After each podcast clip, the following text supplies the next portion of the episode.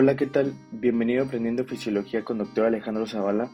En este episodio vamos a ver los puntos más importantes del electrocardiograma. El electrocardiograma es un estudio que nos ayuda a valorar la actividad eléctrica del corazón y nos permite obtener información como los siguientes. Frecuencia cardíaca, que es la cantidad de latidos que da el corazón en un minuto. Ritmo cardíaco, que es el sitio en donde se está originando el impulso eléctrico. Eje cardíaco es la dirección que toma la energía eléctrica en el miocardio.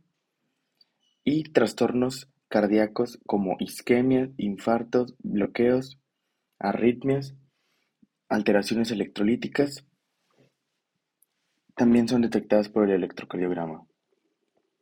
Primero que todo hay que definir la anatomía del corazón.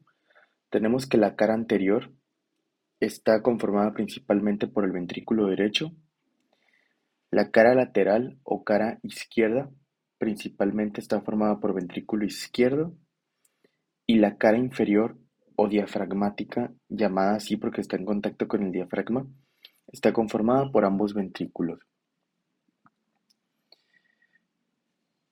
Recordemos que el impulso eléctrico en condiciones normales se genera en el nodo sinusal, el cual es una estructura que se encuentra en donde desemboca la vena cava superior y aquí es donde se inicia el impulso eléctrico. Esta electricidad se va transmitiendo por los miocardiocitos de aurículas y ventrículos y lleva una dirección que es de arriba hacia abajo, de derecha a izquierda y de adelante hacia atrás. Podemos decir que la energía del corazón se dirige hacia la izquierda e inferior que más adelante tocaremos en el tema de eje cardíaco. Bien, en el electrocardiograma, para realizar este estudio, al paciente le colocamos unos electrodos en la superficie anterior del tórax, directamente en la piel, y también colocamos unos electrodos a nivel de las muñecas y a nivel de los tobillos. Vamos a hablar de que cada una de ellas nos da una información en específica. Empezando con las derivaciones precordiales o de plano transversal, estos son los electrodos que se ponen en la superficie anterior del tórax. Tienen los nombres de V1, V2, V3, V4, V5, V6. Sí es indispensable conocer la ubicación exacta en el tórax. V1 se encuentra en el cuarto espacio intercostal, línea paraesternal derecha, V2, cuarto espacio intercostal, línea paraesternal izquierda. Recuerda que paraesternal quiere decir paralelo al esternón, o sea, está justo al ladito del esternón. V3 no tiene una localización en específico, decimos que está entre V2 y V4. V4 está en el quinto espacio intercostal en la línea medioclavicular. V5 está en el quinto espacio intercostal a nivel de la línea axilar anterior y V6 está en el quinto espacio intercostal en la línea axilar media. Es fácil recordarlos, ya que V1 y V2 están en el cuarto espacio intercostal, V4, V5 y V6 están en el quinto espacio intercostal. Bien, ahora, Debido a la localización en donde están colocados los electrodos, es la zona cardíaca que están analizando. Por ejemplo, V1, V2, V3 y V4 te ven la cara anterior del corazón, es decir, al ventrículo derecho. Sin embargo, V3 y V4, además de ver la cara anterior, alcanzan a ver un poco la electricidad del tabique interventricular. Por otro lado, V5 y V6, como están colocados más hacia la izquierda del tórax, ven la cara izquierda del corazón. V5 y V6 ven al ventrículo izquierdo. Ahora pasamos con las derivaciones del plano frontal.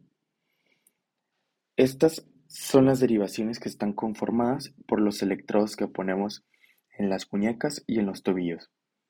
Tenemos dos de ellas. Unas son las bipolares y otras son las monopolares aumentadas de voltaje. El cual lo vamos a llamar electrodo explorador y con un electrodo negativo que llamamos electrodo de referencia. La derivación de 1 está conformada por el brazo derecho con carga negativa, el brazo izquierdo con carga positiva. Esta es una derivación que ve al corazón desde una vista superior y lo que alcanza a ver es el ventrículo izquierdo o cara lateral izquierda.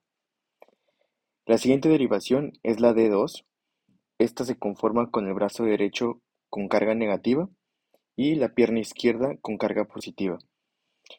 Esta derivación visualiza al corazón desde una perspectiva desde abajo, pero orientada desde el lado derecho. Por último tenemos a la derivación D3. Esta está conformada por el brazo izquierdo con carga negativa, la pierna izquierda con carga positiva. Esta derivación se encarga de ver al corazón también desde la cara inferior, pero desde una perspectiva del lado izquierdo. Continuando ahora con las derivaciones monopolares aumentadas de voltaje, estas solamente cuentan con un electrodo con carga positiva, así que llamaremos electrodo explorador. Y dentro de ellas iniciamos con AVR. Esto quiere decir que el electrodo positivo es el del brazo derecho y desde este sitio superior derecho se está visualizando el corazón. Otra es la AVL o aumentada en voltaje izquierda y en esta el electrodo positivo se encuentra en el brazo izquierdo y nos ve al corazón desde una superficie superior izquierda. Y por último tenemos a la derivación AVF. Esta cuenta con el electrodo positivo en la pierna izquierda y ve el corazón directamente desde abajo. Haciendo una recapitulación, podemos decir entonces que las derivaciones D1, AVL, V5 y V6 son las que se encargan de ver a la cara izquierda del corazón o cara lateral. Por otro lado, V1, V2, V3, V4 se encargan de ver la cara anterior. Solamente recordar que V3 y V4 también ven al tabique interventricular. Y por último, la derivación D2, D3 y AVF nos ven la cara inferior del corazón. Y por último, hablemos del papel en donde se imprime el electrocardiograma.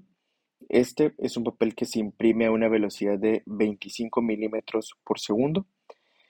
Tiene líneas gruesas, las cuales conforman cuadros grandes Dentro de esos cuadros grandes tenemos a cinco cuadros pequeñitos.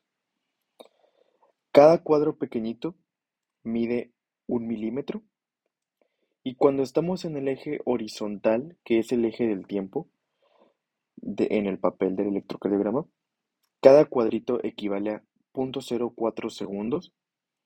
En cambio, si lo vemos en el eje vertical, ahí encontramos que representa el voltaje, y cada cuadro pequeñito representa 0.1 milivoltio. Es importante conocer esto para cuando nos encontremos con trazos del electrocardiograma poder decir cuánto voltaje tienen ciertos parámetros de latido o también qué tanta duración tienen ciertos parámetros en un latido. Y bien, con esto terminamos este episodio.